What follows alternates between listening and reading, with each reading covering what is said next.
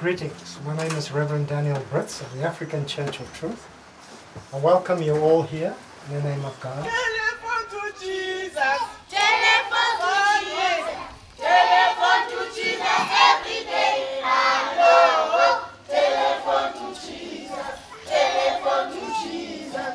Telephone to Jesus every day.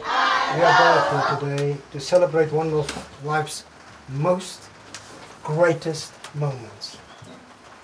Marriage is the bond between two people who love each other. Jesus say I love you. Jesus say I love you. Jesus say I love you every day. Hello. Jesus say I love you. Jesus say I love you. Jesus say I love you every day. Hello. Marriage or bonding is a commitment.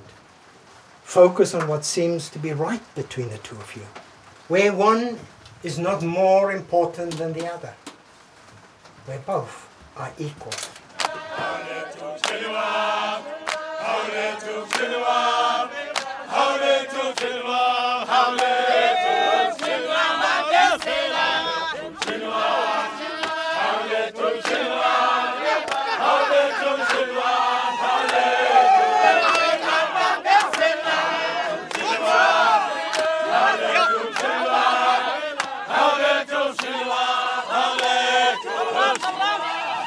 Eben, do you declare that as far as you know, there is no lawful impediment to your proposed marriage and that you call on all here present that you take Sean as your lawful partner in life? I do.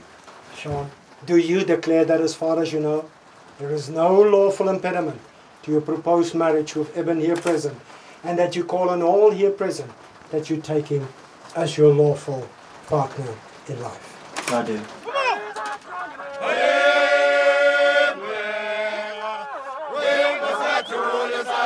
May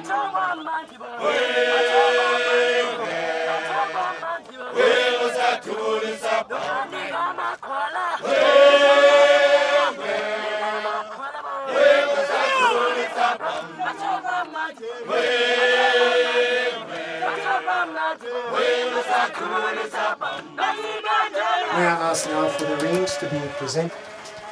Sean, I give you this ring I give you this ring to seal our bond. to seal our bond.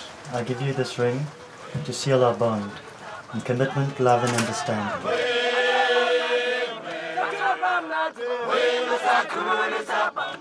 I promise to be your comrade in adventure, Promise to be your Accomplice in comrade in adventure, your accomplice in mystery. your greatest fan, Promise to be your greatest adversary, and your greatest adversary.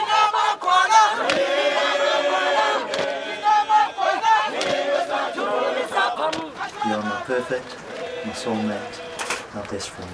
You're my perfect, my soul, my best. friend.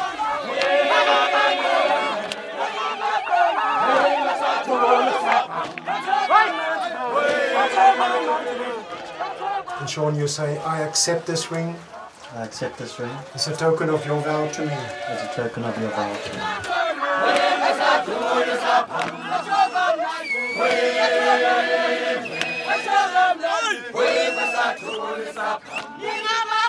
I can now declare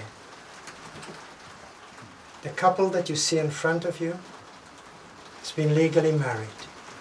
Eben, Sean, walk hand in hand. Walk together in your new life.